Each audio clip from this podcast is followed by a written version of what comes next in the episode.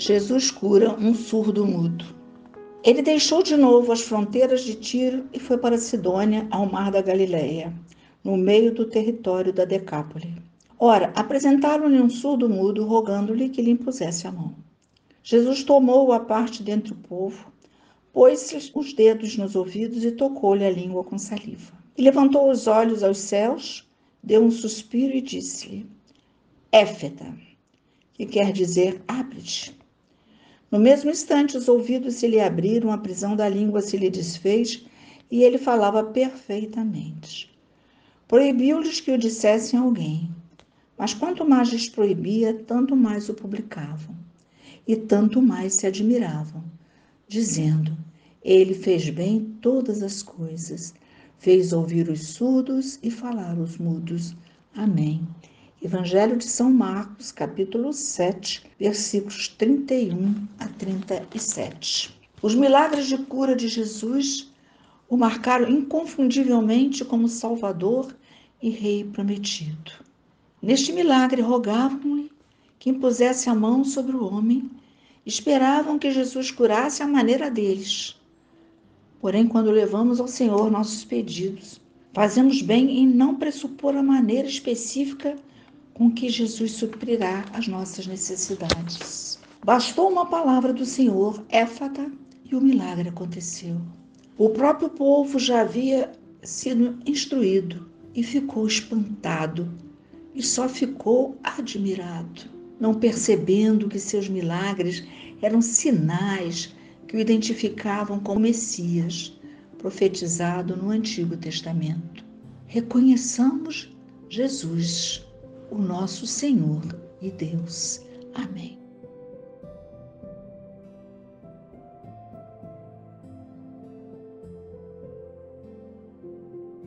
Glória a vós, Senhor. Hoje, este milagre nos traz um homem surdo. E vivendo nesta condição, o mundo ele tinha um sentido muito específico, muito diverso. Pois ele percebia o mundo pelos outros sentidos, pelo olfato, pelo tato, pela forma com que ele era conduzido, mas lhe faltavam muitas outras coisas. Perceber a beleza de uma música, perceber a beleza da voz de um filho dizendo papai. Muitas coisas este homem não tinha, mas ele teve a bênção de ter o seu favor. Porque sois assim, meu Deus Tu és a favor de nós. E quando aquele homem lhe é apresentado, e junto com ele vem outros, trazendo como que uma receita para como o Senhor deveria agir para curá-lo, o Senhor faz a opção de curá-lo de uma outra forma. Porque o Senhor é o Senhor. Os caminhos não existem, porque vós sois o caminho. Nossas soluções podem até ser muito boas, mas elas só serão provadas por vós se elas forem para a nossa salvação. Aqui está hoje diante do teu poder, Senhor, um grupo enorme de filhos que estão se sentindo emudecidos dentro de suas casas, dentro dos seus casamentos, relação com seus pais. Ao proclamar a primeira palavra, logo são rebatidos, logo são mandados silenciar. Teu povo que é silenciado em tantas oportunidades.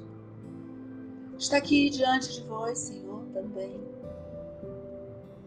uma grande parte do teu povo que é mudo, que é surdo, É surdo porque é insensível à vossa voz. É insensível ao clamor do outro. Não é que não escute, mas tem uma surdez profunda. Isso faz com que tenha um coração duro, um coração que só ouve o que quer e do jeito que quer, e só fala o que quer, quando quer e como quer. Este momento, amado Deus, tenho certeza que tu estás operando prodígios nesses teus filhos. A voz dos filhos e dos pais voltarão a ser ouvidas dentro de casa, sem gritarias, sem acusações, sem ironias. Filhos ouvirão seus pais, pais ouvirão seus filhos. Sacerdotes ouvirão os fiéis, fiéis ouvirão a voz do sacerdote que fala em nome de Jesus. Porque tu nos criaste de uma forma completa. Tu nos permitiste ouvir, recolher impressões visuais, recolher impressões táteis, para que formássemos dentro de nós uma informação mais possível segura que não olhássemos os nossos irmãos e já logo proferíssemos sentenças. Este é bom, este não é, este é assim, aquele é assado.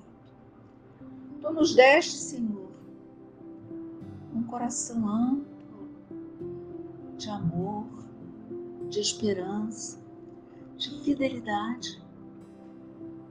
E este coração não pode parar de fazer barulho, não. Este coração tem que bater na nossa boca dizendo: ame, ame, ame, perdoe, acolha, dê uma nova chance, porque há dentro de nós, Senhor, a voz do Teu Espírito Santo. Estão diante do Teu poder filhos Teus que convivem com uma surdez física ou um mutismo físico Sobre eles o Senhor, tenho certeza, está derramando a tranquilidade, a sensibilidade, está colocando anjos ao redor deles.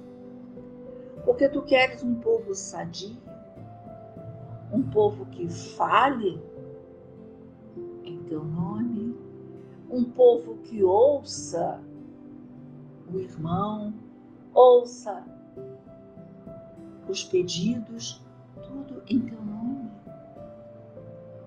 Porque é para te servir que nós estamos caminhando nesta vida. E te servimos quando ouvimos o nosso irmão que está desesperado damos a ele uma palavra de consolo, a vossa palavra. Somos o teu povo quando falamos palavras de ânimo, porém firmes e sinceros.